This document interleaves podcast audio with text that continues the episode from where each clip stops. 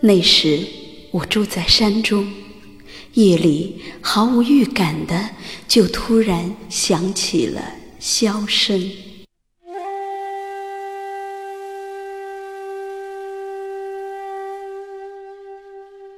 箫声远远飘来，若隐若现，却一下子让我颤栗不已。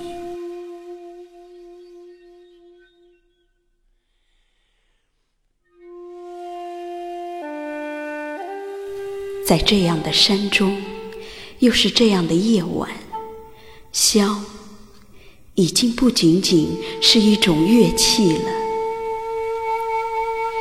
它的声音由于山林起伏的坡度，显得有些滞涩；由于露水与风，显得有些潮湿；由于树枝与鸟兽的撕扯，它磨起了一道毛边儿；由于荒冢与夜色，它还沾上了几丝诡异。等经历这么多周折，辗转到我身边时，箫声早已不成曲调了。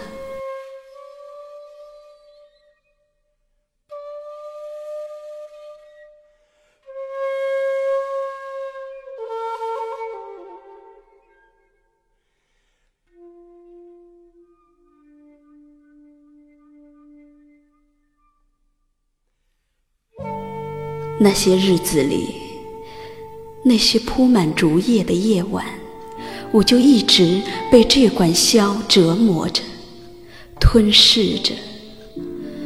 那是痛苦的愉悦，那是无心无欲、旷绝千古的禅境。再没有什么奢侈能超过一人独对一管箫声。我几乎相信。这世上只剩下我和箫。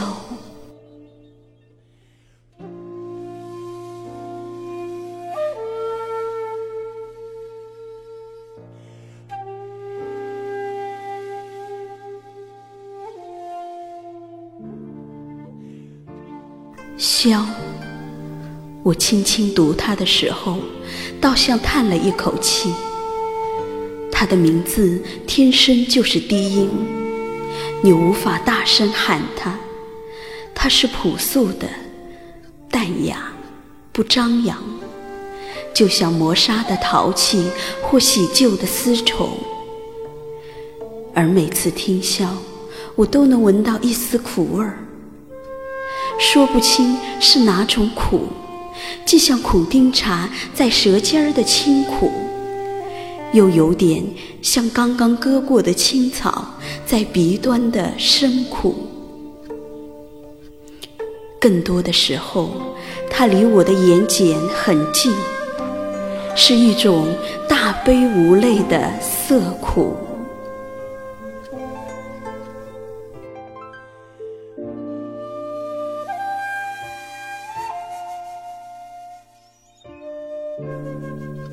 箫的音韵无疑是低调的，甚至有些压抑、暗哑、憔悴，而静夜里的低语却能让整个世界听到。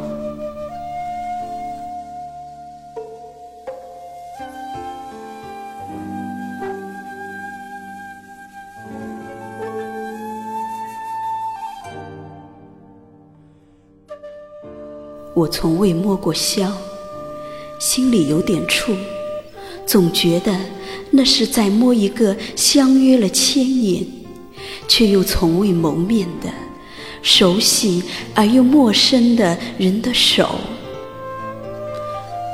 我暗自揣测，那感觉一定有点凉，有点湿，有点浮。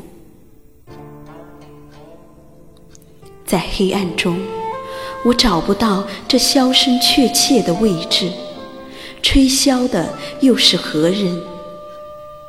但我认定，那一定是个男子，是个心灵受过重创，在情感上有着深刻隐痛的男子。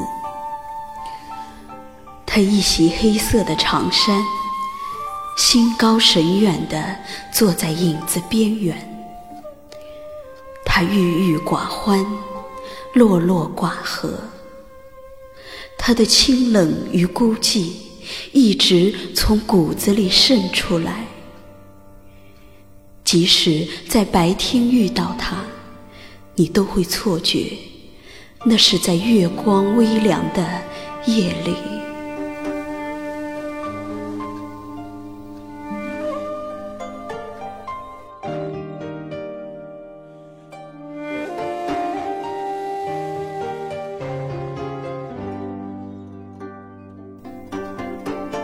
箫，对于我。